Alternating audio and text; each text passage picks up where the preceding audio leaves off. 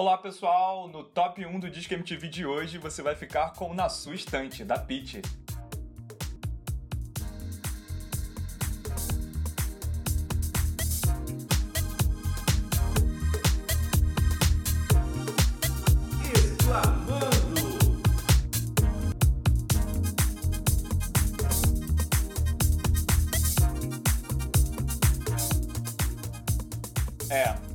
Infelizmente eu ainda não sou um VJ da MTV, é, mas como você pode perceber no nosso episódio de hoje do podcast Exclamando, a gente vai enaltecer e relembrar um pouco dessa MTV Brasil clássica que foi memorável para nossa geração e até hoje nos traz um sentimento de nostalgia muito grande. Fala aí, pessoal. Oi, gente, eu sou Luísa Gabriela, arroba Lu no Twitter, e eu quero fazer uma pergunta aqui. É buffet ou buffet? É menu ou meni? Eu falo como eu quero, eu sou francesa.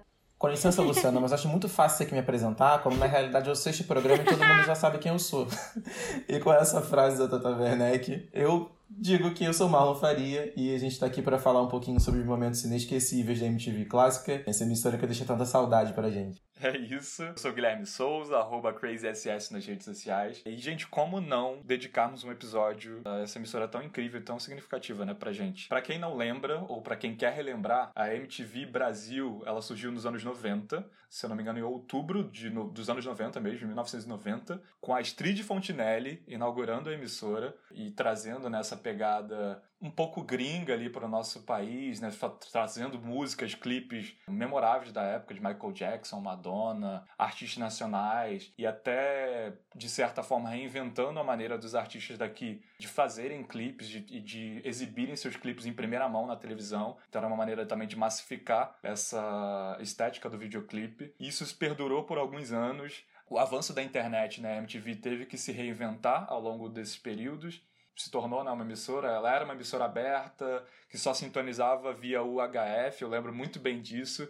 Era legal que, tipo, na época da escola, algumas pessoas, alguns amigos conseguiam sintonizar a MTV em casa, eu, na minha, por muito tempo eu não conseguia, então você conseguia, você acabava sabendo, assim, pelos amigos que falavam, ah, porque teve esse programa, esse clipe na MTV, você ficava, meu Deus, eu não consigo ver, meu Deus, e agora? Então, você tinha que esperar, talvez, aquilo ser exibido em uma outra emissora, de uma outra forma, ou tentar na internet de escada procurar o que o que artista lançou, enfim, traz muitas lembranças muito interessantes, a MTV, ao longo desse tempo, depois foi evoluindo, é, foi muito público, né, por conta da questão da internet, o YouTube principalmente. Hoje em dia, com a Vevo e tudo mais, os artistas já lançam diretamente no YouTube, temos agora os streamings. Então a MTV foi perdendo muito essa galera jovem, foi deixando de, de focar tanto né, na música, tendo esses bastidores de clipes e tudo mais. Acabou se tornando um canal basicamente de humor, com uma pegada que a gente vai falar daqui a pouco, né? Com vários artistas que até hoje estão bombando em outras emissoras, como Tata Werneck, que o pessoal falou, Marcela Diné e vários outros.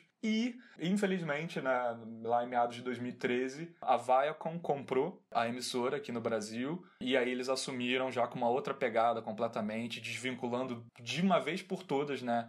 esse nicho da música, né? O próprio nome vem disso, né? De Music Television, e hoje em dia não tem nada a ver. Se tornou esse canal que muita gente, a juventude agora talvez nem conheça, nem saiba um pouco dessa história que a gente vai tentar relembrar. E hoje em dia está basicamente vinculada a reality shows, seja de férias com o ex, alguns reality shows gringos como George Shore e alguns outros. Qual, qual memória vocês têm? Que momentos a gente não pode deixar de falar no episódio de hoje. Eu ia começar falando, é, na verdade, perguntando para vocês se vocês também é, pensavam como eu nesse período né, de adolescência. Eu já sabia que eu queria ser jornalista e eu sempre imaginava trabalhando na MTV, sabe? Acho que é uma história que todos os VJs que já deram entrevistas falando sobre o canal e tal sempre falam é o quanto aquele prédio era poderoso para eles, né? MTV, que era aqui no Brasil era do Grupo Abril, eles tinham uma estrutura que não era uma estrutura gigante, pelo que todo mundo Sim. conta, pelo menos das entrevistas, mas que deixou muita saudade, assim, eles falam sempre do quanto eles conseguiam organizar essa produção de, do, do, dos programas de uma forma que cabia é, na linguagem jovem, ao mesmo tempo também era feita sem muita parafernália, sabe? Eu lembro muito, por exemplo, dos apresentadores da MTV usando uma três tabelas ali, só para apoiar o pezinho, uma câmera, um fundo de chroma key e você uhum. tinha um uhum. programa. Então, eu, enquanto adolescente Sim. que já queria muito ser jornalista, eu sempre me imaginei trabalhando naquele lugar, convivendo com aquelas pessoas, entrevistando os artistas, né, gringos nacionais. Acho que essa a, a, essa é uma memória que me acompanhou por muito tempo em relação ao canal. Eu acho que eu posso até forçadamente assim fazer um, uma referência a muito do que a gente vê hoje com o próprio YouTube, que ironicamente ajudou né, na, na, nessa nessa derrocada, né, digamos assim, da, da, da, emissora como a gente conhecia, mas essa estética né, simples que a gente via na MTV, que funcionava super bem e era super criativa, eles super se reinventavam dentro de um chroma key, é, pura e simplesmente, é o que a gente vê até hoje com os youtubers, assim, muitos youtubers famosos estão o quê? Com cenários ali super simples, seja youtubers gringos ou aqui brasileiros, é a galera ali no seu quarto, às vezes com chroma key, com uma prateleirinha, uma coisa bem básica ali atrás, um banquinho, um sofá, e a MTV era, era um pouco disso, assim. Claro que tinha é, os shows, claro que tinha bastidores incríveis, entrevistas internacionais, os clipes que eles davam em primeira mão, mas os programas em si eram nessa estética muito simples. E, e, gente, como isso era perfeito. Não é à toa que esses formatos, como eu tô falando até hoje no YouTube, são perfeitos, tem um público enorme. Então, MTV saudade. É, eu também tenho memória afetiva com a MTV. Assim, eu lembro muito bem de chegar da escola, ligar a TV e ver a grade da MTV acontecendo, sabe? Eu não perdia toda quinta-feira ou 15 minutos, por exemplo. Eu amava. E eu não conseguia entender como um programa se dava em 15 minutos de uma forma tão coesa, sabe? Tão redonda, assim. Ao mesmo tempo, a MTV também me deu muitas inserções musicais, assim. Eu, desde a minha infância, sempre tive influências de artistas é, brasileiros e, e, de fora também, por influência dos meus pais. Mas a MTV também servia de janela para mim para conhecer outros gêneros musicais. Eu lembro muito bem, assim, por exemplo, que vivia passando o clipe de Beautiful Lie do 30 Seconds to Mars. Então, foi um dos primeiros contatos que eu tive com a banda, sabe? E depois eu conheci a banda, gostei de outras músicas. Estive no show deles no último Rock in Rio também, quem foi sabe. Mas a MTV, assim, tinha programas que eu guardo com muita alegria dentro do meu coração, sabe? Eu acho que muitas pessoas da minha, da minha geração, assim, assistiam Beija-Sapo e muitos pais proibiam de assistir, assistir Beija-Sapo, por exemplo, e as pessoas viam escondido, né? Quem nunca? Como também se divertiam muito, sabe? Com esses programas que, nesse formato de chroma key. Então, é, era uma inovação para a TV brasileira e ao mesmo tempo fazia a graça, né, na vida da gente. Era muito legal. Saudades MTV. Tô vendo a Luísa falando sobre 30 Seconds e pensando que o que a diferença de idade não faz, né? Porque se se a referência dela é 30 Seconds, a minha é, sei lá, R.E.M., Aerosmith. Eu tô aí bem mais atrás dessa, dessa lógica temporal. Ela pegou uma MTV que eu já tava ali, o quê? Estudando pro vestibular, sei lá.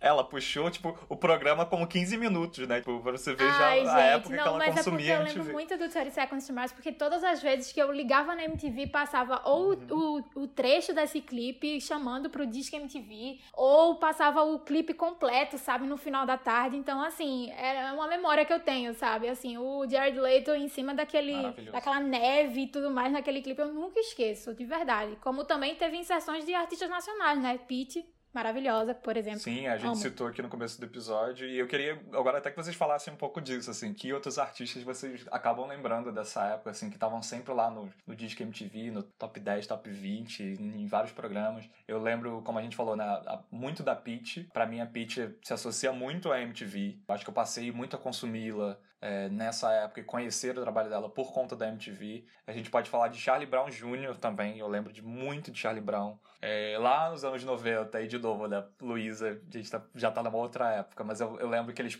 tinham algumas coisas do Mamonas Assassinas, é, entrevistas e tudo mais. Então é bem lá atrás. É, enfim, e se a gente for assim, claro, antes mesmo, talvez, de eu consumir a MTV, eles davam voz e espaço a grandes artistas da música brasileira mesmo, assim. Desde Arnaldo Antunes, Rita Lee, uma galera que é referência até hoje. É, eu tô ouvindo vocês falando e tá me vindo um monte de, de, de coisa aqui em mente. Inclusive, eu revivi agora um momento, eu me transportei exatamente pro dia em que eu tava assistindo a estreia do clipe de Champanhe e Água Benta do Charlie Brown no Disque MTV, apresentado pela Sarah. Parece que eu acabei Parece que eu acabei de ouvir ela chamando o clipe, sabe? É muito Nossa! doido, porque realmente são muitas. Sei lá, são muitas memórias. E como o Gui falou, na minha casa também a gente não conseguia sintonizar sempre a MTV. Era meio que uma luta. Cara, acho que essa é a minha maior lembrança, na verdade, com a MTV, que era assim. Quando eu era criança, só tinha uma TV em casa. Então era uma coisa que, assim, se eu deixasse a antena da TV de um jeito que eu conseguisse assistir a MTV, Sim. a minha mãe não conseguia assistir a novela na Globo, porque ela tinha que mexer tudo de novo. Aí eu sempre sempre levava bronca porque eu deixava do jeitinho que eu queria ver a MTV e quando ela pegava ela não sabia colocar do jeito para ver a novela. Então era uma zona lá em casa com a briga pela antena da TV para sintonizar o HF da MTV e a minha mãe querendo ver a Globo. É, vale lembrar muito isso, assim, para quem tá ouvindo a gente agora aqui, é mais novinho, é, hoje em dia, né, que a gente tem acesso, a, tem um monte de TV em casa, internet, uma série de coisas. Antigamente, anos 90, meus amores. Não era bem assim. Era a coisa mais comum. É, era a coisa mais comum a gente ter uma TV só pra casa inteira. E isso, tinha muito essa disputa dentro de casa, da mãe, do primo, da prima, do irmão, de poder tentar uh, conseguir ver televisão. Fora o que a gente também acabou comentando aqui, é que a MTV, por ter essa estética muito jovem, e programas como a gente falou da Beija Sap e alguns outros, as famílias também acabavam censurando a gente de ver a MTV. Assim, quando conseguia sintonizar, era aquela briga de não, isso aí, enfim, isso é um desserviço, isso é um problema, que não sei o quê. Então era muito engraçado. Então isso também para mim é uma lembrança muito marcante, Marlon. Assim, além de eu ter passado bom tempo sem conseguir sintonizar, quando a gente conseguia era essa luta, assim, de que, será que eu vou conseguir realmente ver um programa completo? Quem nunca passou pela situação de conseguir sintonizar na MTV e aí quando. E tava a família toda na Super. sala, e aí quando você percebia, Super. tava passando, sei lá, uma reprise do ponto P com a Penélope. Super! Super! Nossa, sim. Outro programa icônico. Muito. Nossa! Penélope maravilhosa, meu Deus do céu. Olha, tanto que a gente aprendeu com esse programa, minha gente. Olha, muita coisa. Eu lembro muito, uma das coisas também que eu amo, que eu amava, assim, na verdade, da MTV, era que a gente tinha para as pessoas, assim, que são, acompanham principalmente divas pop e veneram muito o VMA, por exemplo, que é o Video Music Awards, né? Que é a premiação da MTV norte-americana. Aqui no Brasil a gente tinha o VMB, né? Que era a mesma premiação, o mesmo formato, mas para cantores e artistas nacionais. Era muito legal. E se não me engano, a Pete é a maior artista com o maior número de prêmios, sabe? Dessa dessa premiação. Se não me engano, ela, ela acumula um total de 16 prêmios, eu acho. Então, assim, o VMB era uma mobilização, assim. Quando tinha o VMB acontecendo, todo mundo parava para ver e tal. Aparecia na MTV. E, assim, tinha tapete vermelho. Tu... Era muito legal. Era muito, muito Inclusive, legal. quem nasceu pra MTV Miau jamais será VMB. Sim, nossa. Jamais, jamais, jamais. Gente, assim, na, no VMB a gente via artistas consagrados interagindo com bandas mais novas. Tipo Marisa Monte. É É. também, vencedora de vários VMBs, assim. É um formato que a gente não vê mais hoje em dia, sabe? Era, e era muito, nossa, era, era maravilhoso, assim. O VMB era uma mobilização, eu lembro, assim, muito bem. Quando era dia de VMB, não posso sair porque vai ter VMB. E aí a gente se preparava para ver a premiação e tudo mais, era muito legal. Só muito. trazendo um comparativo, eu já vi muita gente comentando que, assim, eu sempre acho que as pessoas têm essa coisa de valorizar mais o que foi do passado, né? Tipo, ah, antigamente era melhor. Porque falam muito sobre essa questão VMB versus prêmio Multishow, né? Eu acho que, na verdade, cada um cobriu, cobre o seu tempo, né? O VMB cobria o tempo dele, o prêmio Multishow cobre sim, o que sim. a gente vive hoje. O que acontecia é que, na época do VMB, a nossa uhum. música era muito politizada, tinham muito mais questões sociais de uma uhum. forma mais densa. Sim. Pelo menos eu sinto isso. Isso se refletia muito também nos premiados, né? Uhum. A gente uhum. tinha ali Pitch, Emicida, a gente uhum. tinha Titãs, tinham, tinham bandas e artistas que colocavam com muita força as questões sociais nas suas letras. Já o Prêmio Multishow. Sim, a agenda, isso, né? Já o Prêmio Multishow, ele dá conta de outra ordem de artistas que são os artistas que fazem sucesso hoje, né? Então a gente tem muito funk, muito uhum. sertanejo, muita música é, é, regional, é, que de fato é uhum. o que uhum. tá nas paradas de sucesso hoje, né? Então eu não consigo estabelecer um Sim. comparativo é, qualitativo entre eles. Eu acho que cada um dá conta muito uhum. bem de cobrir aquilo que é sucesso da sua época. Isso, eu concordo. Uma coisa também que a gente pode mencionar é que o consumo de música mudou muito, né? Na época do VMB, era, a gente via muito pelas paradas das rádios e tudo mais. E também pelos clipes que a MTV exibia, né? Então, hoje em dia, com o Prêmio Multishow, por exemplo, a gente vê muito as músicas que estão nas paradas de streaming, as músicas que estão no YouTube, tem a influência das redes sociais também. Então, tudo realmente mudou, né? Aproveitando que a gente tá falando do VMB, que para mim também é um, uma premiação muito marcante, que eu morro de saudade. Acho que seria legal a gente comentar de alguns momentos engraçados e lembranças que a gente tem do VMB. Só para introduzir um pouquinho, que o VMB ele começou em 95, Ele foi apresentado pela Marisa Hort. Eu não sabia disso. Marisa Hort, que também foi uma das primeiras apresentadoras do BBB. Fica aí o, o Fun fact. É, teve isso também. Sim. Junto com Bial, ela apresentava a verdade. Ele foi gravado no Memorial da América Latina, em São Paulo, e, e daquele jeito, assim, muito MTV. Que tinha umas questões, assim, muito de improviso, tinha uns erros ali no meio da gravação. Então, ia anunciar um premiado, eles erravam, voltavam atrás e riam, e brincavam e zoavam deles mesmos. Então, isso também é uma coisa muito legal na MTV, que eles sempre debochavam deles mesmos, assim, eles sabiam rir das situações. E eu não sei se vocês lembram, esse momento para mim é um dos mais icônicos, mas é o Caetano Veloso no VMB de 2004, falando a clássica e icônica frase da história da MTV Brasil, que eles mesmos depois usaram para propagandas comerciais e, e zoaram muito em cima disso, que era MTV, bota essa porra pra funcionar. Vocês lembram disso? Eu lembro disso. Ele foi cantar com outro Ai, cantor sim. que agora eu não me lembro, se vocês lembrarem, por favor. Foi o David Byrne. Isso. E, e o microfone dava o tempo todo dando problema, dava uma microfonia que atrapalhava ele cantar. E aí a própria premiação falava: ah, vamos agora então pro intervalo, que a gente vai corrigir aqui o microfone, a gente já volta. Eles entraram no intervalo acho que umas duas vezes, não corrigiam o problema do microfone. E aí o Caetano soltou essa icônica frase que ficou eu, eu vou até te fazer, vou até fazer uma correção, porque eu encontrei aqui a frase exata. Ele falou: Pessoal da MTV, bota essa porra pra funcionar. Respeito. 言ってですよ。Ai, gente, sim. E além desses momentos assim engraçados, né? O VMB também ele promovia encontros muito legais, né? Assim, de do mesmo gênero, de gênero diferente. Por exemplo, quem na vida imaginou Vanessa Camargo cantando com Jaru, por exemplo, sabe, ao vivo? O encontro do CPM 22 com o NX0, sabe? O Erasmo Carlos com a Malu Magalhães. Então, assim, eram, eram encontros assim muito legais que aconteciam, sabe? Criolo com Caetano Veloso cantando Não Existe Amor em SP. Enfim, são memórias muito bacanas que eu guardo da premiação. Tem vários momentos que, que eu lembro, assim, com muita com muito frescor sobre o VMB. Acho que o de 98 é um que me chamou muita atenção também, porque é um ano que o Paralamas de Sucesso estava fazendo, de fato, muito sucesso, fazendo a piadinha. É, eles estavam com música e novela e tal, então eles levaram, fizeram a rapa nos prêmios desse ano.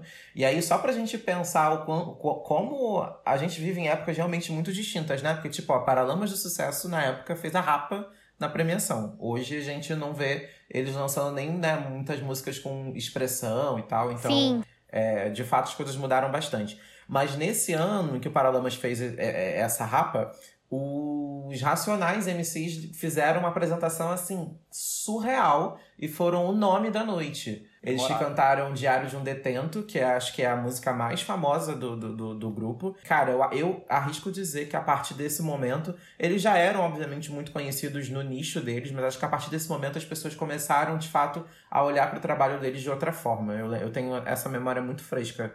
E de novo, né, era a única emissora aberta, né, que dava voz para esse tipo de gênero musical, esse tipo de artista. Então, isso é uma coisa sensacional. Você falou muito bem, assim. Era esse meio dessa galera ganhar um grande público, né? De, da, da gente de outras regiões, enfim, conhecerem esse trabalho. Então, incrível. Sim, além disso também, aproveitando o que você acabou de dizer, a MTV também proporcionava a expansão também de músicas que eram, abre aspas, regionais, né? Fecha aspas. Então, por exemplo, a gente via Nação Zumbi, por exemplo, ser exibida em cadeia nacional pra galera do Sudeste, pra galera do Sul que não tinha tanto acesso, assim, tanto contato com Mangue Beat, por exemplo, né? Então a MTV tem um, um papel cultural muito importante, assim, na sociedade brasileira, né? Se a gente for parar pra avaliar de fato. Várias bandas menores, né? Que eles, já, eles mostravam como aposta, enfim, muita gente passou a ganhar sim, espaço sim. por conta deles, assim, então é um trabalho excepcional. Uhum. Outros pontos, assim, que eu, eu lembro muito do, do VMB, em 2006, quando o Marcos Mion, ele tacou um beijão no casé, no meio da apresentação, assim, vocês lembram disso? Era uma época que eu acho que já, já rolava um pouco desse burburinho, né, cerca de novelas, do mais de beijo gay, disso, aquilo, Sim. É, sim, e eles sim. foram ali e ousaram no meio da apresentação, vamos dar um beijão aqui para causar. Isso virou notícia, o pessoal falou e tal. Então era esse jeito irreverente da MTV de ser de vamos fazer, vamos causar e dane-se se, se a galera não tá gostando, a gente vai e faz mesmo. Então isso me marcou muito também. E em 2008, vocês lembram de um mico que a banda britânica Block Party passou no, na premiação? Eles em cima da hora resolveram falar que, olha, a gente não vai cantar ao vivo, sendo que todo mundo né, se apresentava ao vivo na premiação, que isso era também um ponto bem legal do, do VMB. Então eles resolveram gravar um playbackão ali e foi péssimo. A galera que tava super ansiosa pela apresentação começou a vaiar muito, foi mó micão, assim, isso também virou notícia. O, o vocalista da banda ele chegou a escorregar do palco, ele caiu no meio da plateia foi um micão, micão assim federal. E depois eles voltaram, acho que se apresentar em São Paulo um ano depois, enfim, e tentaram se redimir com o público. Vocês lembram de algum outro momento? Eu lembro de 2010 e esse momento até um pouco que sublinha aquilo que a gente falou anteriormente sobre ser uma emissora que premia, que premia muito aquilo que de fato estava sendo consumido naquele momento, né? fazendo aí um comparativo também com o prêmio Multishow. Mas que o Restart ganhou cinco prêmios do VMB e na época a galera tava torcendo pra Pete, então ficou, né? E aí rolou uma super vaia pro restart. E eu, eu acho que depois disso, eu não lembro muito bem quando foi que eles surgiram, quando foi que eles sumiram do, da cena musical, assim. Mas eu acho que ali deu para entender que a gente estava falando de um grupo que, embora fizesse muito sucesso, era completamente controverso, porque né, só a galera daquela idade que se identificava com aquele estilo deles, acho que até mais em questão de lifestyle do que de música, que gostava, porque assim, realmente era muito fora da curva para todo mundo, né? É, mas eu lembro muito disso, essa vaia ao restart. Uma outra coisa também que me lembra, que eu lembro muito por conta do YouTube, foi quando a Isabeli Fontana apresentou uma da, das categorias junto com o Tico Nossa. Santa Cruz do Detonautas, que ela não conseguia falar, formular uma frase direito. E aí ela falava muito assim, ai, estamos aqui, muito feliz. Mas assim, várias vezes ela falava isso, isso foi parar no YouTube, virou meme. Foi um dos primeiros memes que eu lembro, que isso foi lá em 2002, 2003, mais ou menos. A gente consegue ver assim nessa linha do tempo, né? Você deu dois exemplos, de 2010, né, do Restart, esse de 2002, enfim. É, era já nesse momento que a MTV estava tentando se reinventar, não estava conseguindo. É, o Restart era muito esse fenômeno que bombou, então eu lembro que a MTV começou a ter que abrir é, cada vez mais espaço para eles, né? enfim, era o que estava bombando, que os jovens estavam consumindo, então a programação ficou ali invadida de clipes do Restart, de manhã, de tarde, de noite, o público estava ali ligando o tempo todo para, ah, tem que votar, tem que votando na internet, e isso repercutiu na premiação, que gerou toda essa polêmica, teve a vaia, teve Felipe Neto, se não me engano, nesse mesmo ano também, é, ganhando um prêmio, ele fez uma, fazendo uma piada ali com o fato do Restart ter ganho. É, era uma época que tinha os colírios da Capricho Nossa! também, então é bem uma época tipo MTV, o que estão fazendo com você. Mas enfim.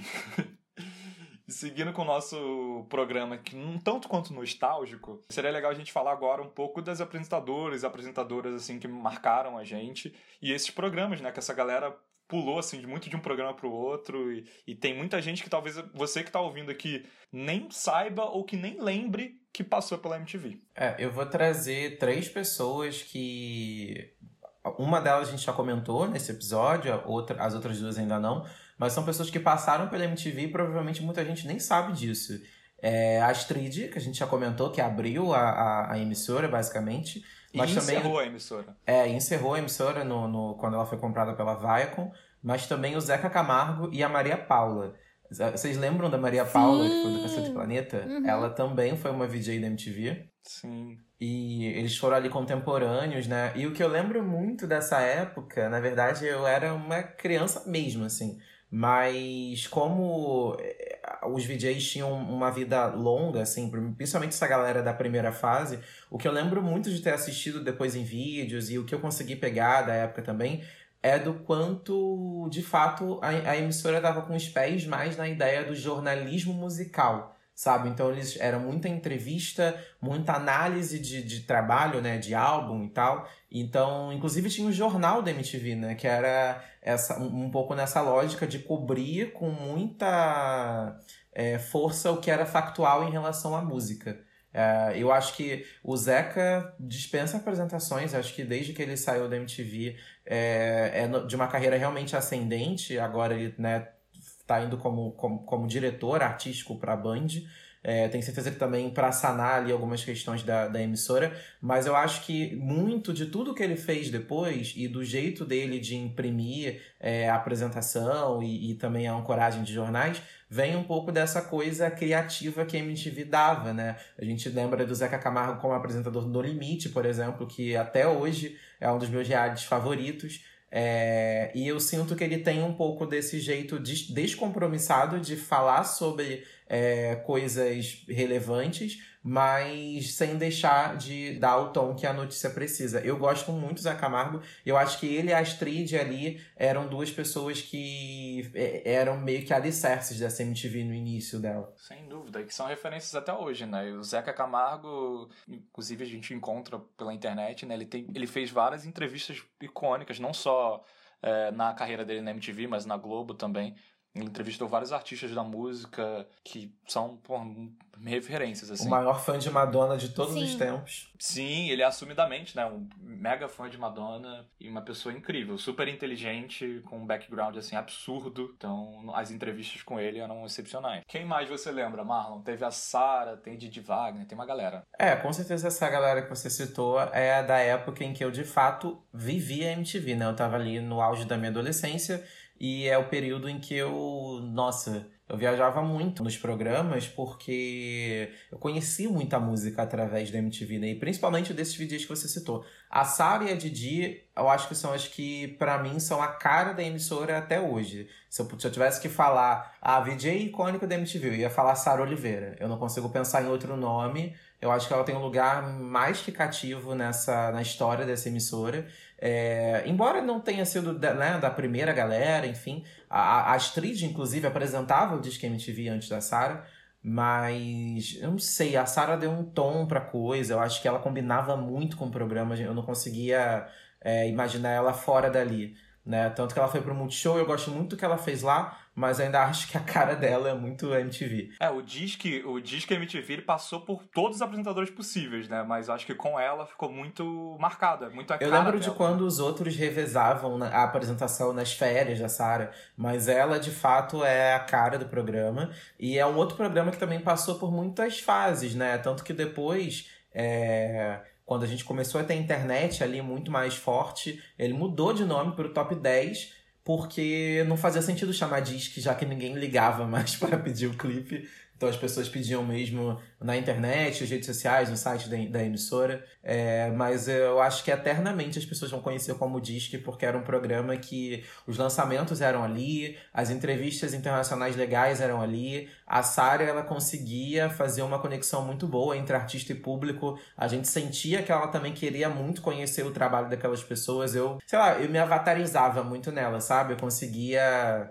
perceber que o que ela fazia ali tinha muito sentido para ela também. Não era tipo, sei lá, Super. uma pessoa que não não gostava de música, é, cumprindo a função para ganhar um salário no final do mês. Não, de fato a Sarah ela vivia aquele programa. Sim. E eu gostava muito da, da dobradinha dela com a Pitty. A Pitty lançou muitos clipes durante o período que a Sarah foi apresentadora da MTV. E, cara, se elas não são amigas, nossa, para mim era, porque elas conseguiam elas conseguiam ter uma sintonia muito, muito boa. Eu, eu não sei explicar. Realmente essa fase da Sarah era maravilhosa. E aí outras duas apresentadoras que para mim também são muito a cara do canal são a Didi Wagner e a Marina Persson, né? Cada uma ali na sua seara. A Didi ela apresentava o Video Clash, que era uma batalha entre clipes, então a gente assistia durante alguns segundos um clipe duelando com outro, a audiência votava, e aí depois de um minuto, se não me engano, o clipe que estava sendo mais votado assumia a tela cheia e aí você assistia até o final aquele clipe. Eu lembro muito desse programa, a Didi ela fazia meio que umas esquetezinhas também, então às vezes tinha a Didi do bem, a Didi do mal, cada uma representando um clipe diferente. Tinha umas paradas meio loucas, mas que super funcionavam. É, a, a Didi também apresentava algumas vezes o Top 20, que era o programa do fim de semana, que aí era tipo o Disque MTV ampliado, né? Onde você conseguia colocar mais algumas canções ali. Então tinha muito artista que não entrava no Disque, mas entrava no Top 20, ou que estreava no Top 20 e na semana seguinte estava no Disque, porque o pessoal conhecia o clipe e começava a votar. Isso era muito legal.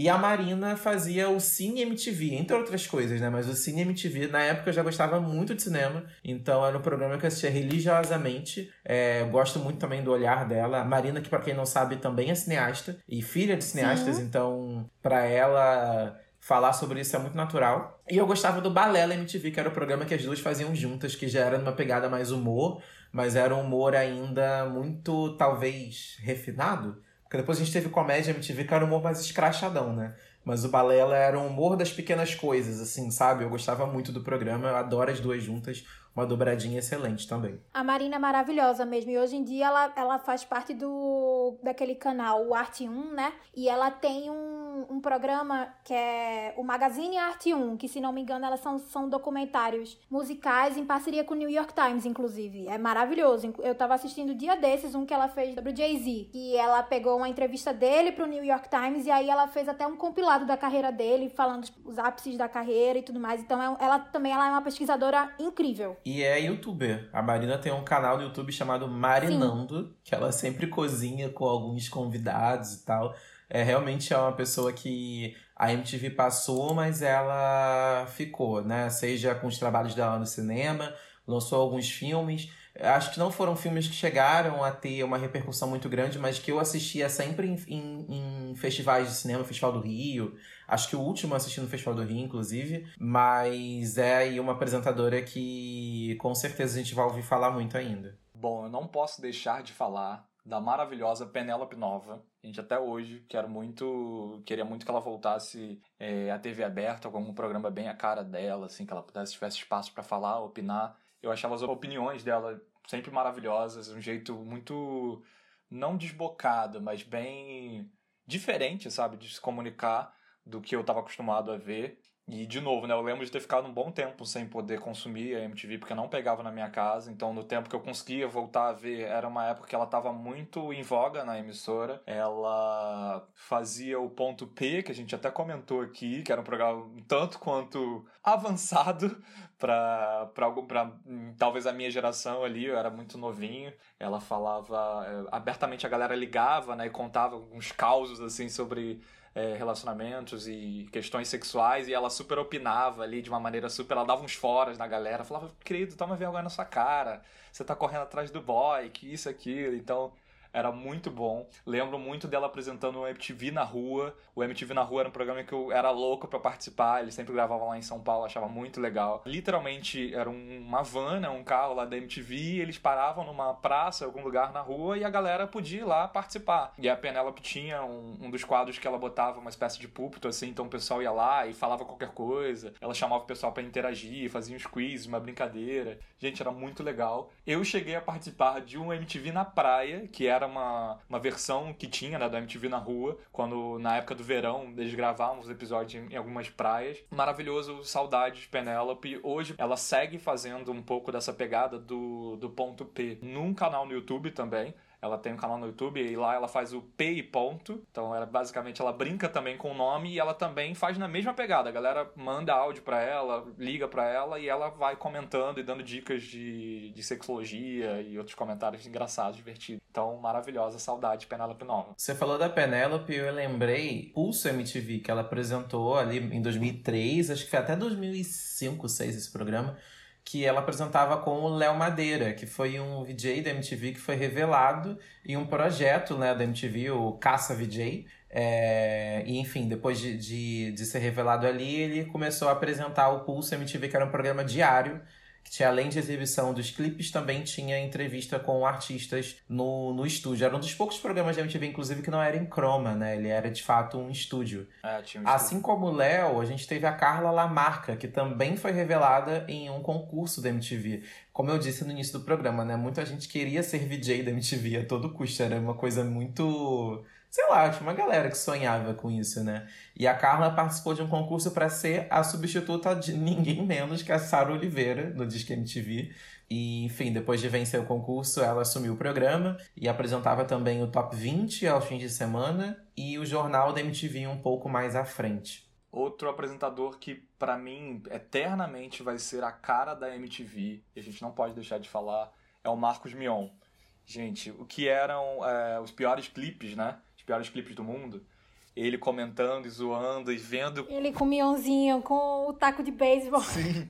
E ele via cada coisa assim, às vezes é um clipe super bombado que a gente já viu 300 milhões de vezes, mas passava umas coisas assim desapercebidas que ele conseguia enxergar. Cara, ele reparava detalhes assim, é, é detalhes tipo, olha a camisa de fulano como tá, olha isso aqui como tá sujo e tudo mais. Ele reparava muita coisa Vários, que ninguém assim, notava. Memoráveis, memoráveis. Que cabelo ele é vê esse? pessoas caindo assim ao fundo do clipe, de ver uma mão Sim, aparecendo e alguém olhando assim errado pra câmera. Tinha cada coisa que é, é muito engraçado, por favor. Se você não viu, procura na internet. Eu lembro que depois, acho que quando ele foi pra Band, que ele tinha o Descontrole, Sob Controle, né, que eram outros programas também que eu acompanhei por bastante tempo, ele, ele trouxe nessa mesma pegada do- dos piores clipes, então ele fazia também isso. Em várias emissoras, né? Acho que toda emissora que ele passou. Na Record também, na época É, do Legendários. ele tinha o Vale a Pena Ver Direito.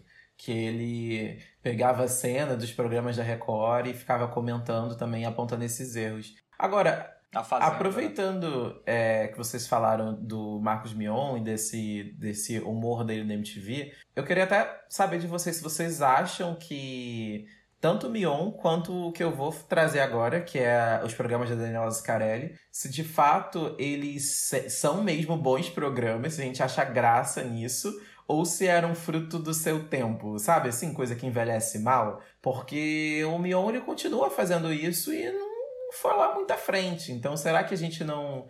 Não era o tipo de humor que a gente estava preparado na época e se isso estivesse no ar hoje a gente ia meio que rejeitar? Faz sentido. Talvez o próprio Mion, né, já que a gente tá falando dele, é um exemplo disso, né? Porque ele tenta, acho que tempos em tempos, reviver esse, esse quadro, esse programa, e eu acho que não dá muito certo, né? A galera de agora, os mais jovens de agora, talvez não ligam muito é, para esse tipo de humor. Mas pra gente, na época, acho que com menos acesso à internet e tudo mais, era muito divertido ver ele zoando o que a gente, pra gente, era simplesmente um clipe, pura e simplesmente um clipe. Então faz total sentido, é uma reflexão que perdura, acho que toda a MTV, né, como um todo.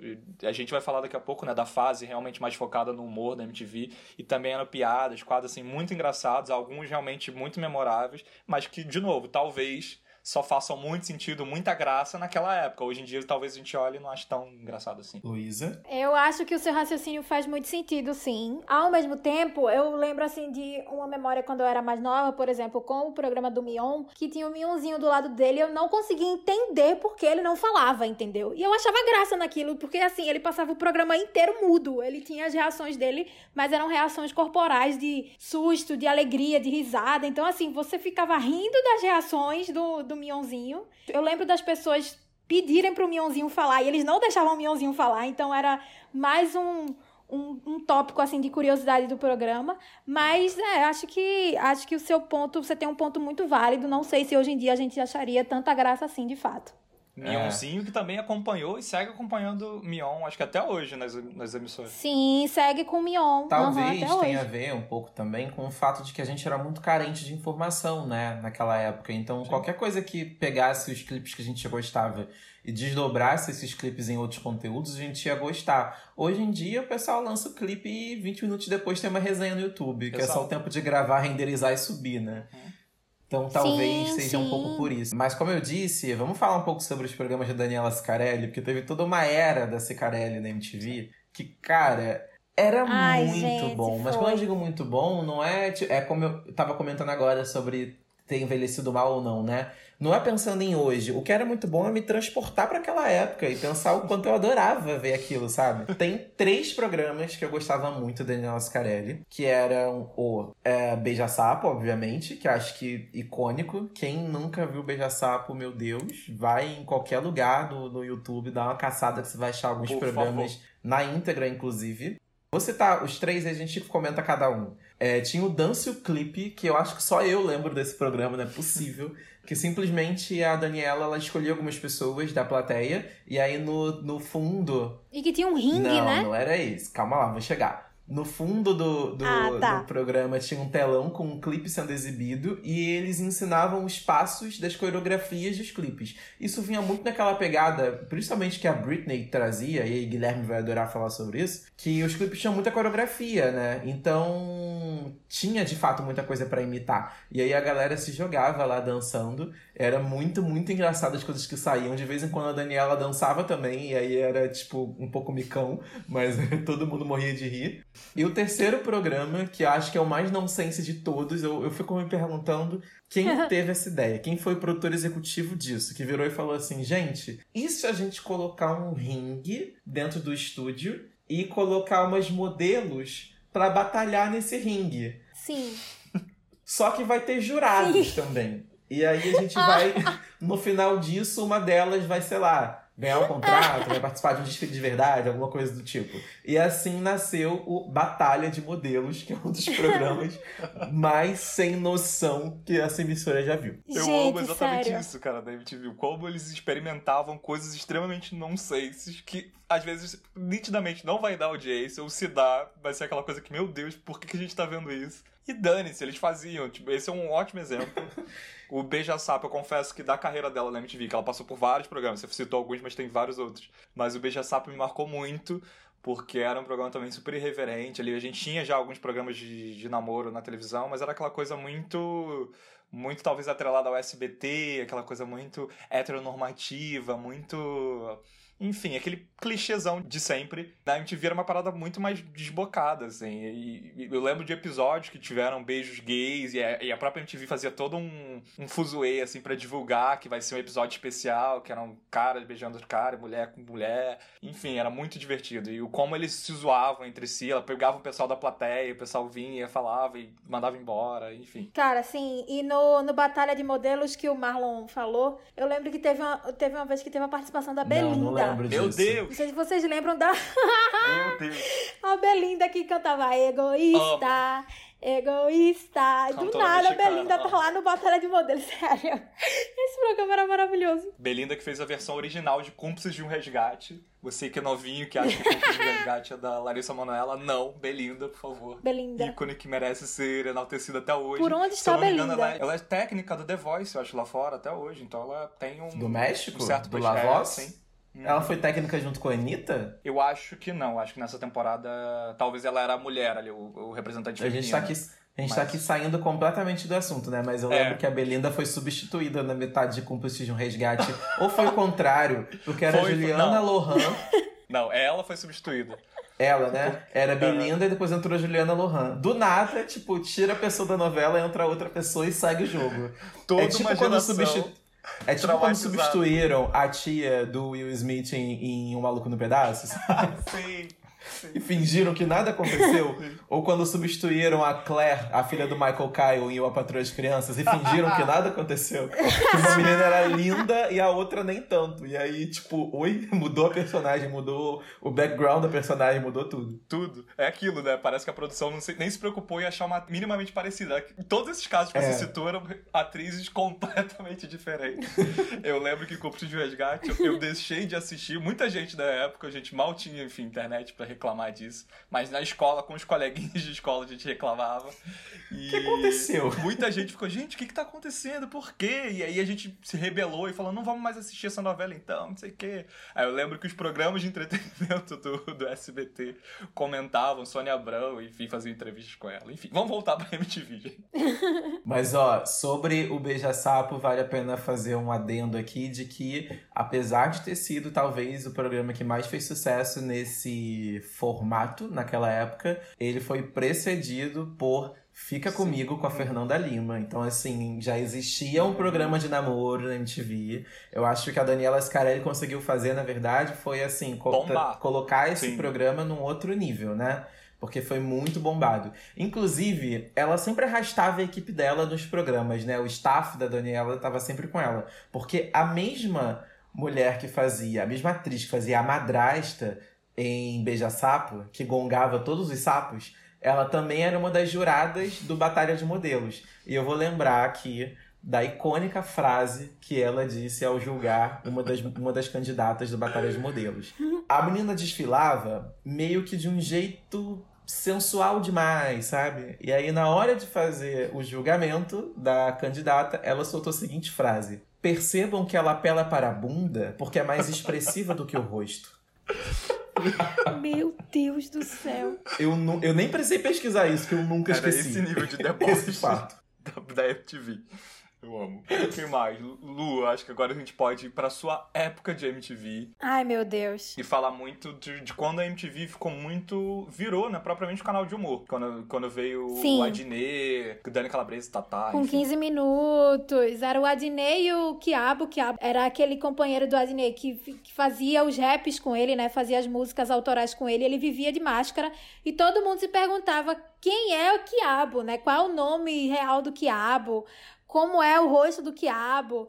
Então, tinha esse mistério também. E, de fato, o programa durava 15 minutos. Nada mais, nada menos. É, a Dinê fazia, improvisava, assim, fazia uns raps do nada. Ele brincava muito com o buço dele, porque ele começava a suar no meio do programa, porque era muita coisa ao mesmo tempo. Ele ficava um pouco nervoso às vezes, ele começava a suar e o buço dele suava, ele tinha que ficar limpando toda hora.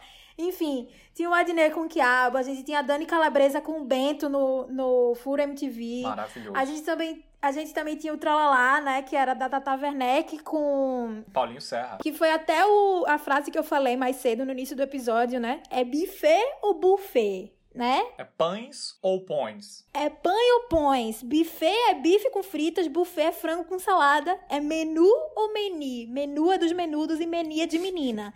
Então, foi assim, época icônica da MTV, Tata Werneck maravilhosa. E que mais? que mais que vocês lembram? E era um programa totalmente improvisado, Sim. né? Tipo, o, Trollala tinha essa pegada. Era uma época que a MTV tinha muitos programas de improviso também. E o Trollala era isso, ela ligava, fazia o trote pra galera. Sim, e o Trolla também tinha esse formato do Chroma Key também, né? Que a gente até mencionou, assim, era o, o Paulinho com a Tata Werneck, ou ah, tinham, às vezes tinham convidados com eles, né? Mas assim, e tinha lá um, um telefone com um fio enorme de cabeça pra baixo, e que a Tata pegava e ligava, assim, pra números aleatórios. Ela ligava pra, pra buffet de festas, ela ligava pra hotel pra pedir uma reserva. Pizzaria, padaria. É, padaria pra pedir coisas. E era do nada, eles improvisavam ali na hora e no fundo passava, sei lá, tinha, às vezes passava um joguinho do Mario e você ficava olhando o fundo e ficava olhando pra eles. Era muito, era muito confuso, mas ao mesmo tempo era bom demais. Tá era aleatório. muito bom. Depois teve o Comédia MTV, né? Que aí juntava toda essa galera, todo esse elenco de humor da MTV, que era praticamente toda a programação, num programa só. Então tinha Tatá, tinha o Paulinho Serra, tinha o Rafael Queiroga, O Bento, tinha a Dani Calabresa,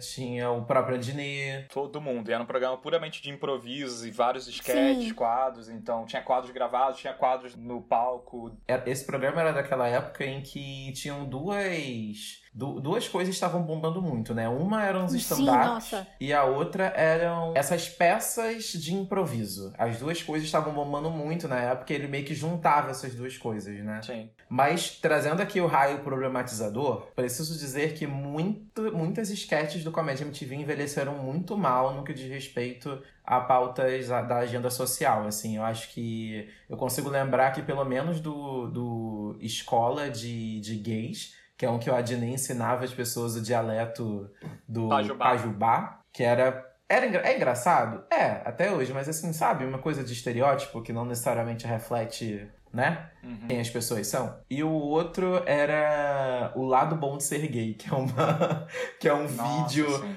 comédia, paródia, sei lá, muito, é muito engraçado, mas de fato, acho que assim, a gente precisa um pouco refletir sobre as coisas porque o que era graça antigamente, hoje não necessariamente é tão engraçado assim para alguns grupos, né? Mas eu, eu volto, eu sempre acho que essas coisas são produtos da sua época, sabe? Uhum. Assim como a gente tinha o Furo MTV, que pra mim era muito relacionado também à existência do CQC da Band, que foi um super sucesso. Uhum. Tanto que depois a Dani Calabresa saiu da MTV e foi pra bancada do CQC. Eu acho que foi muito natural essa, essa saída dela, porque fazia muito sentido. Eu achava o Furo muito mais engraçado, mas também é, é, vou, vou confessar que durante muito tempo eu assistia CQC e gostava. Então, assim, como, né, a gente muda. É, eu também gostava. A Monique Ozzy no CQC também era maravilhoso. Eu gostava Sim, muito, As assim. primeiras temporadas eram muito boas. Mas é claro, a gente vai crescendo, Exatamente. amadurece, os nossos pontos de vista se alteram também. Então, assim, algumas coisas que o CQC abordou nos últimos anos de programa, eu olhava assim e falava, hum, eu acho que eu não vou mais consumir esse tipo de conteúdo, sabe? Mas acho que se adequa também a isso que você acabou de falar, né? Alguns, alguns quadros e programas da MTV que hoje em dia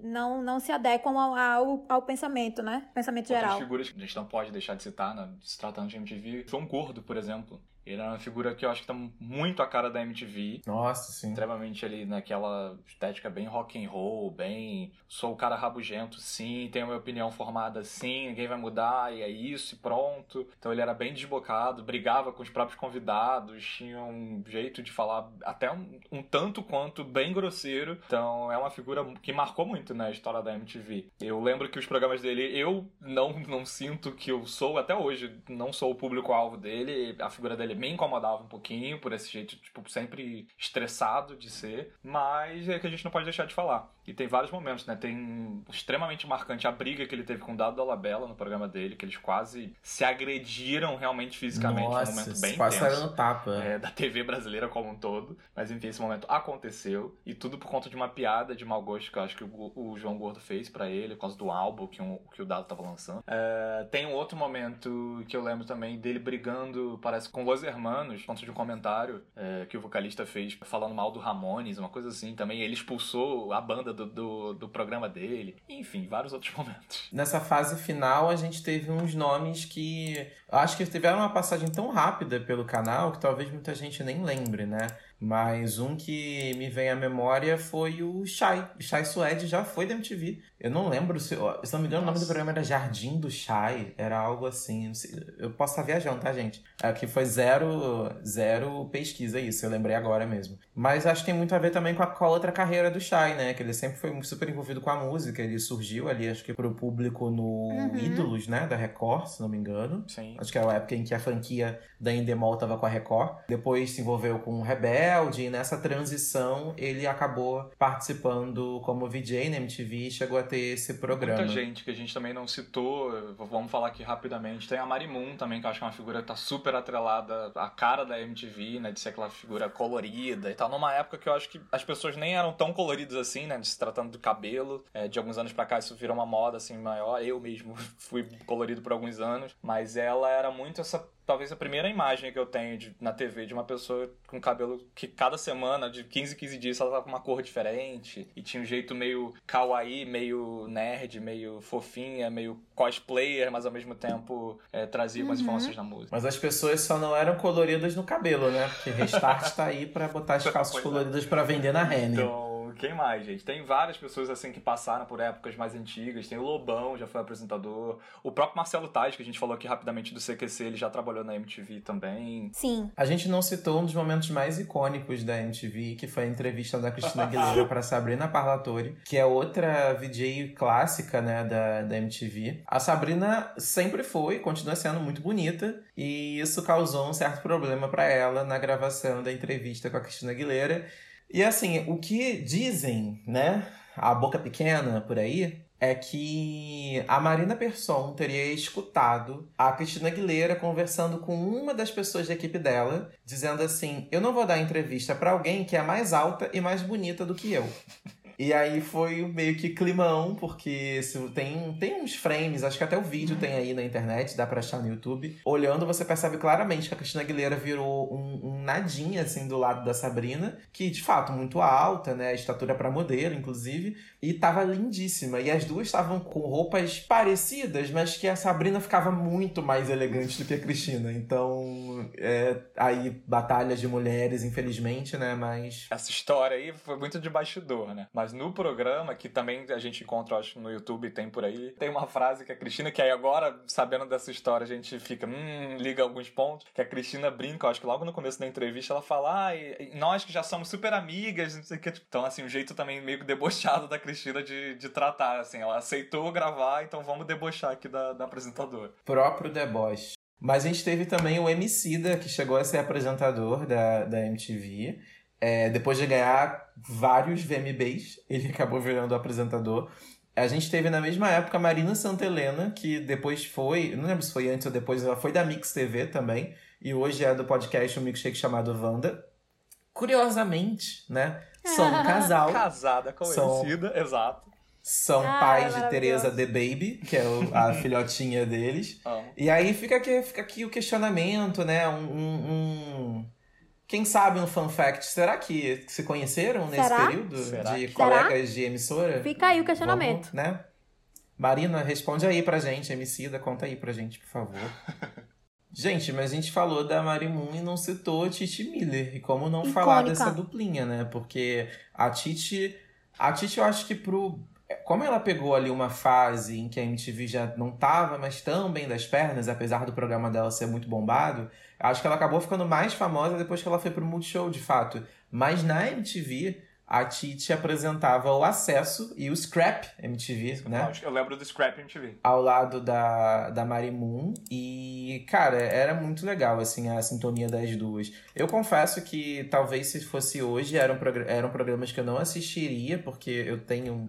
Não sei. A, a imagem da Marimun na época não me era tão agradável assim. Mas, cara, a Titi, é, ela sempre foi uma, uma puta comunicadora, né? Eu sempre gostei muito dela, o jeito despojado dela de falar as Tem uma coisas. desenvoltura maravilhosa, muito desenrolada, muito, é, muito espontânea. Ai, eu adoro. De graça. eu lembro muito de um outro programa que me vem em mente aqui agora, que esse vocês não lembravam, mas não foi só a Penélope que falou de sexo na MTV. Porque Titi Miller tinha um programa com o Didi F chamado MTV Sem Vergonha, que eles faziam Sim. deitados numa cama vermelha, num cenário Sim. todo temático, vamos dizer assim. Inclusive tinha um momento da entrevista, né? Que o, o- além da entrevista na frente deles, quando eles iam entrar em assuntos mais polêmicos, o convidado ia pro banheirão e eles faziam perguntas um pouco mais capciosas. E assim, foi uma galera que passou por lá já. Eu lembro de Gretchen, Rita Cadillac, essas figuras todas que giravam em torno do, do universo mais sexual naquele momento, né? Uhum. é, passaram pelo programa. Era, era, bem engraçado. Esse, como eu já era mais velho, eu conseguia assistir. O ponto P, realmente, É, a gente se a mãe chegasse em casa e me visse assistindo aquilo, eu ia levar uma chinelada. Ai, Titi, sim, a gente não, não tinha como não deixar de falar da, da Titi Miller, gente. Ela é maravilhosa. E é engraçado isso, nessa época do acesso, do scrap, o como ela é, era e ainda é, né? Muito diferente da Marimun e ao mesmo tempo havia uma sintonia muito boa, né, entre elas. Elas eram bem diferentes, figuras bem diferentes, Uhum. jeito de falar, tudo de agir bem diferente, mas perfeitas juntas, assim. Dava super certo o formato, assim. E o DDF também, eu lembro muito dele, dessa parceria com ela. Não, confesso que eu não lembrava desse programa, você falou eu falei, caraca, sim! E também é um que eu gostava muito, tinha um jeito ali meio debochadinho de falar também, mas sempre com os posicionamentos, dando notícias assim, da música, bastidor, umas coisas bem legais. Ele depois foi pra Globo, se eu não me engano, ele fez video show, enfim. Saudade também do Didi. É, hoje ele apresenta um podcast da TNT, se não me engano. Bom, e a gente não poderia terminar esse primeiro momento do episódio de hoje, onde a gente relembrou programas e apresentadores da MTV, sem falar com um deles, não é mesmo? Então, eu vou chamar ele, que não só foi apresentador, mas que também é ator, humorista, radialista, como a gente já citou, fez parte do Comédia MTV, do Trollolá, ele também teve no Quinta Categoria, Tá Quente, Fura MTV, Rock Go, enfim. É, Paulinho Serra. Paulinho, conta pra gente qual sua maior lembrança da MTV e, se possível, conta uma história engraçada que você viveu por lá. Eu ouvi dizer que você causou no programa 2, que na época era apresentado pela Penélope Nova, é isso mesmo? Cara, a MTV era, era a nossa casa, né? Era uma extensão da nossa casa, porque era um prédio de 12 andares que tudo funcionava ali. Então você conhecia desde o diretor ao porteiro, aos faxineiros, as, a galera. Todo mundo se via, galera da música, galera do humor. E isso era muito legal, porque eu tive contato com muita gente que eu gostava, que eu era fã. Fiquei amigo de muita gente, fiquei amigo do Emicida, fiquei amigo da Cone Crew e aqueles prêmios e tudo mais. Isso era tudo muito legal, cara. A MTV me traz muitas lembranças interessantes de um momento que a gente era mais solto e parecia um grande canal de YouTube que você podia falar o que quiser. E eu lembro lá que uma vez, é, isso foi, foi, não lembro o ano direito, mas eu vou confessar. Eu participei com a minha, com a minha esposa do programa da Penélope, que era um programa de casais, tal. E eu para ganhar o, não para ganhar o prêmio, mas para não passar vergonha, eu acabei dando uma roubadinha lá e fui campeão. E agora eu confesso que eu dei uma roubadinha no programa de televisão com as respostas. Acabou que eu fiquei com a crise de consciência tão grande, tão grande, tão grande que eu não usei o prêmio, que era uma viagem para Argentina.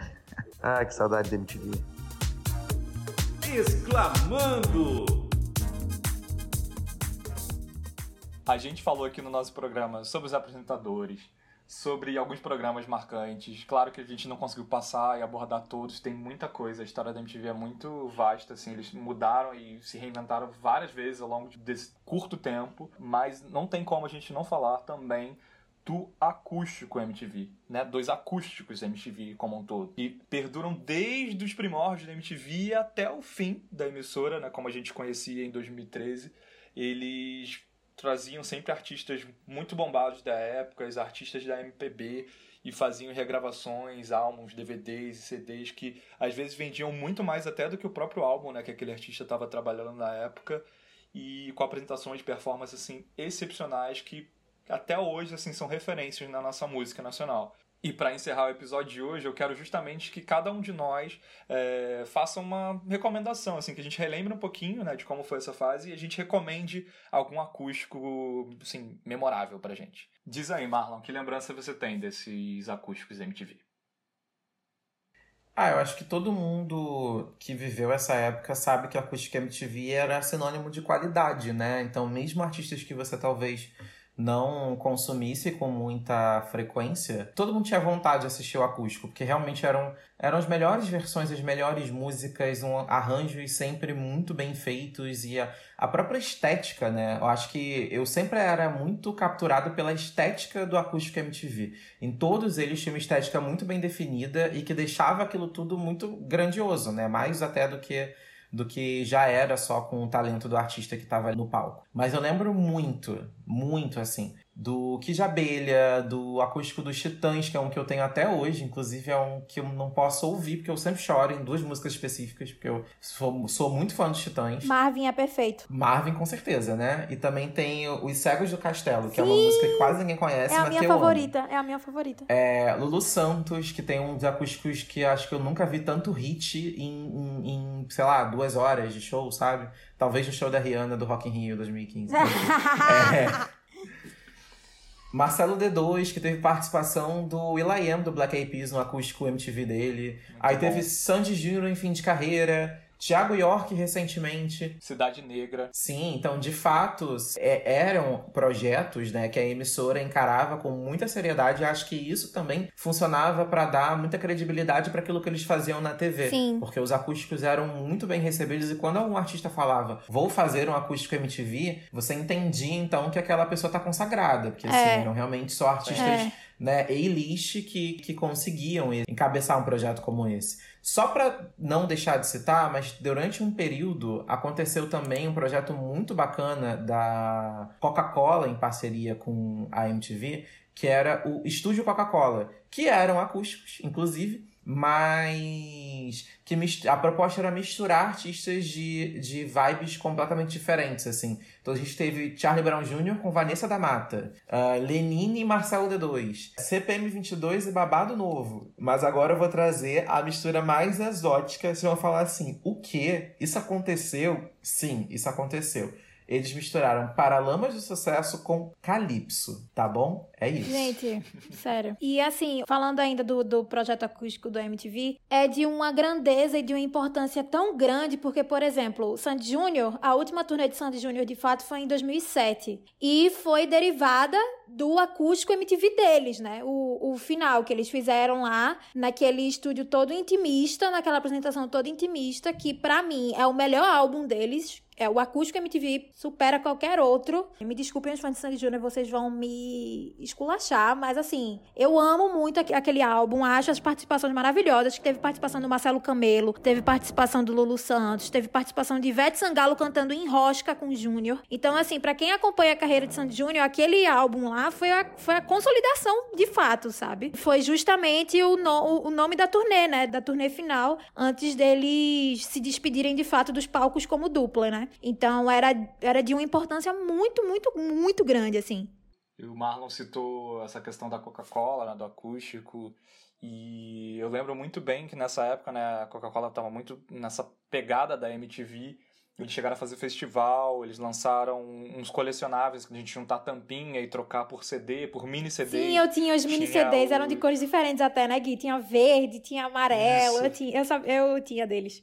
Maravilhoso esses mini CDs, se eu não me engano, eram Vibes e tinha é, depois o Vibe Sound. E aí nesses Sim. CDs ele já fazia um pouco dessa brincadeira uhum. das parcerias e selecionar um pouco das Sim. músicas que estavam mais bombando na época. Sobre o acústico MTV que me marca muito, por incrível que pareça, eu acho que eu não, eu não sou assim claramente essa pessoa que consome tanto rock e tudo mais. Eu realmente consumo muito música pop, muita música comercial, mas eu lembro do MTV acústico do Charlie Brown Jr. Uhum. É, era uma época que eu curtia muito, por incrível que pareça pareça, né? O Charlie Brown, eu gostava muito do som que eles faziam. Gostava muito do CPM 22, que vocês citaram uhum. também. Que eu acho que eles não chegaram a ter um acústico MTV, mas enfim, mas estavam sempre nesse meio, fazendo essas participações. Estavam nas premiações, sempre nos VMBs da vida. E eu gostava muito, muito. Então foi um que lembro que me marcou. Eu lembro que quando lançou, já era uma era assim que já tinha internet e tal. Tava todo mundo comentando e eu ficava ouvindo aquilo e amava. Mais do que as versões originais das músicas. Sim. Então marcou muito. E era uma coisa assim, não era somente tocar uma música pronta no violão, né? Tinha toda uma estrutura que era reformulada. Então os arranjos mudavam, os músicos eram colocados em destaque. Não que eles não sejam, não tô dizendo isso, né? Mas assim, você. O acústico MTV era como se fosse um projeto extremamente cru, que você via tudo ali, sabe? No, no DVD, e você via quem tava tocando, como tava tocando, como o arranjo tava sendo modificado, como a melodia tava encaixando na letra, sabe? De uma forma que você jamais pensou antes, porque a gente tem essas músicas músicas originais muito presas na nossa memória, né? E aí, do nada, você escuta um Charlie Brown Jr., como você acabou de, de falar, de uma forma acústica, assim, que você jamais imaginou, sabe? Então, é uma ideia, uma reformulação musical, assim, muito interessante, né? É muito bacana de ver. Qual acústico que vocês não podem deixar de recomendar aqui para os nossos ouvintes?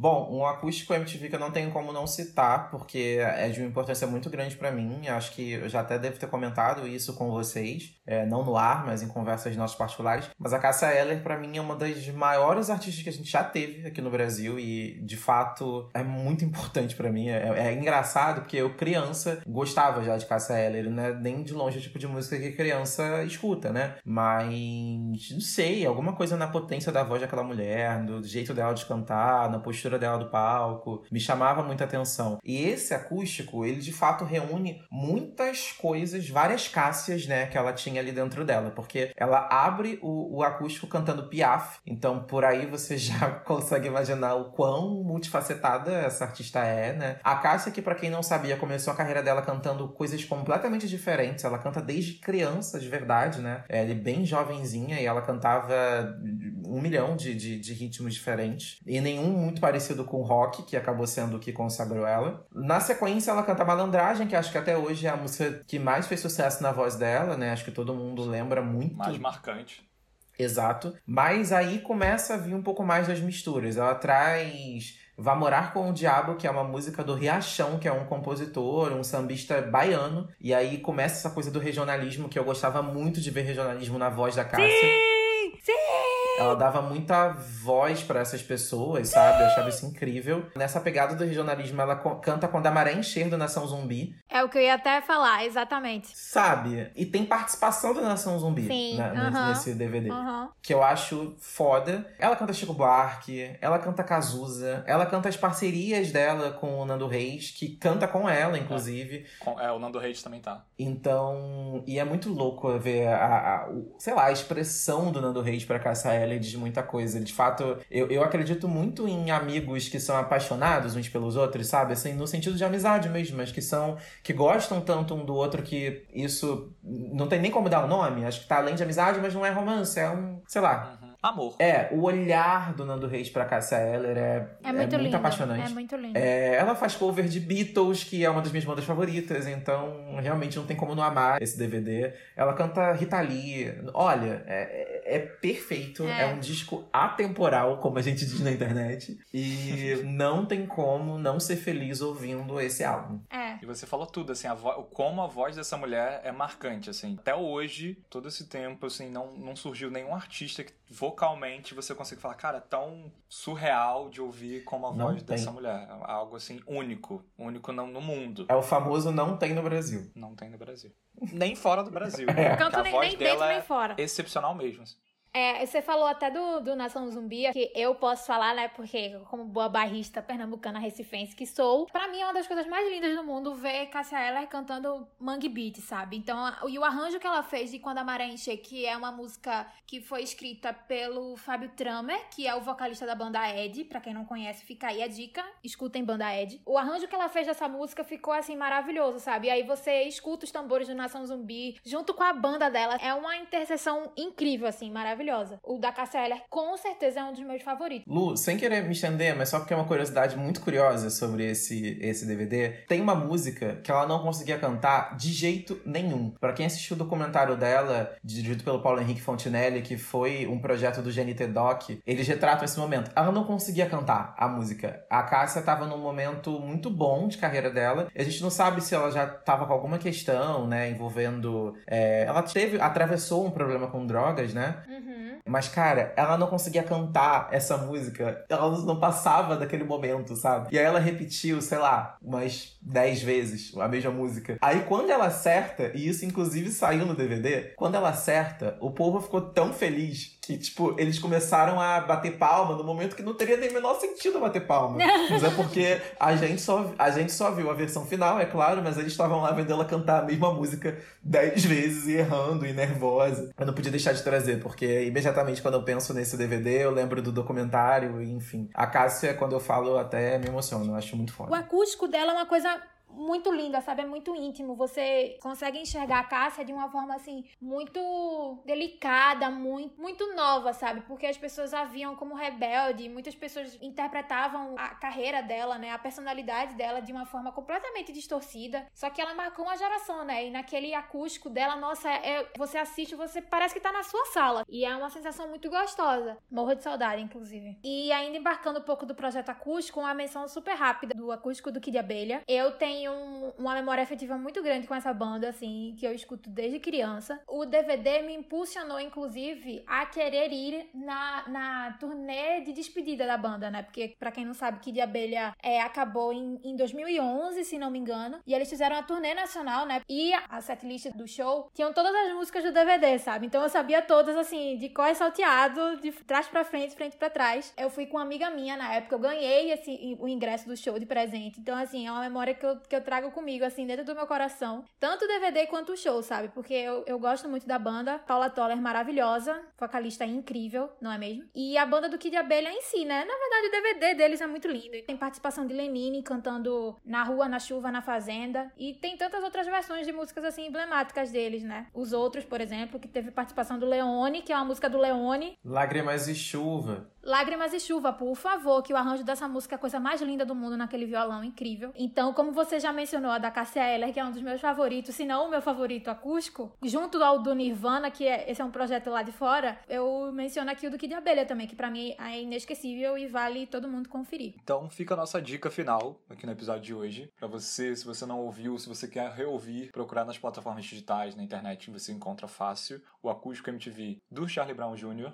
da Cassia Eller e do Kid Abelha, além de todos os outros que tem vários que a gente não citou, que são um melhor que o outro. Gente, eu espero que vocês tenham curtido viver essa nostalgia aqui com a gente. Eu, particularmente, estou muito feliz aqui, estou revivendo muitas lembranças, muitas memórias de, de um tempo que eu realmente, acho que todos nós aqui, estávamos mais presos da televisão, que a gente consumia mais TV, né, diferente do que a gente vê hoje, que a gente foi introduzido a muito, muitos artistas da música, isso fez a gente ser quem a gente é hoje, assim, de, se tratando de gostos musicais, referências que a gente tem. Tenho muito orgulho do que foi a MTV Brasil. Saudades, como a gente também falou, a gente tem a MTV ainda aí, mas não é a MTV que a gente conheceu. Tomara, assim, que isso venha à tona. A gente estava comentando aqui antes da gravação que a própria Vaia, com outras plataformas, podiam reaproveitar, né? Já que eles têm todo esse acervo de tudo isso que a gente rememorou aqui. Eles podiam disponibilizar isso pro público de alguma forma, seria excepcional. Acho que tanto a gente consumiria nessa pegada nostálgica, mas as novas gerações poderiam ser introduzidas a muito muita coisa divertida, muita coisa importante. Eu vou mandar o meu beijo, um abraço. Sigam o Exclamando nas redes sociais, arroba exclamando, sem o Ezinho inicial, então exclamando. Para você ouvir nosso podcast, você encontra todas as plataformas digitais. A gente tá no Spotify, no Deezer, no Apple Podcasts, no Google Podcasts, no nosso site exclamando.com/podcast. Um grande beijo, mandem áudios do que vocês acharam desse episódio, lembranças. Tchau, tchau. É isso. Despeçam-se. Bom, galera, até o próximo episódio. Por favor, se cuidem, fiquem em casa casa. Quem tiver uma boa memória da MTV pode compartilhar com a gente. Me sigam lá no Twitter, arroba, arroba Lu. Vamos trocar uma ideia, bater um papo. E por favor, me respondam se é pão ou pães que fala, tá bom? Um beijo.